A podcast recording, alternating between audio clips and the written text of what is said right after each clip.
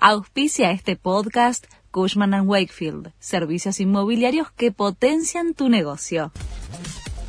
La Nación presenta los títulos del lunes 7 de agosto de 2023. Se acelera la inflación y agosto podría volver a quedar por encima del 8%.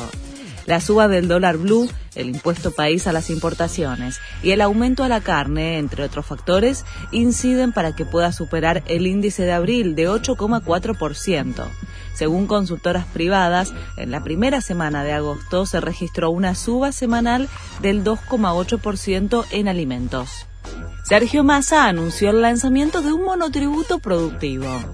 El precandidato presidencial de Unión por la Patria y ministro de Economía indicó que se implementará este mes a través de un decreto de necesidad y urgencia para darle derechos a los trabajadores informales.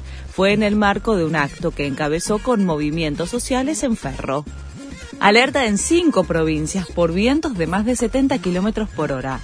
El Servicio Meteorológico Nacional informó que el fenómeno afecta a Salta, Chaco, Santiago del Estero, Santa Fe y Córdoba, que están bajo alerta amarilla.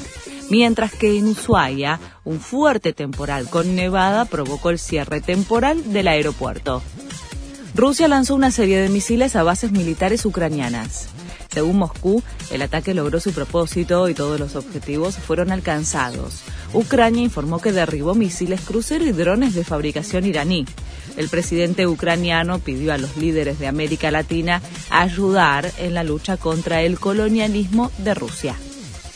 Inter Miami de Messi se impuso por penales a Dallas. Fue después del empate 4 a 4 y logró clasificar a cuartos de final de la League's Cup. En su primer partido como visitante, Leo marcó dos golazos y convirtió su penal.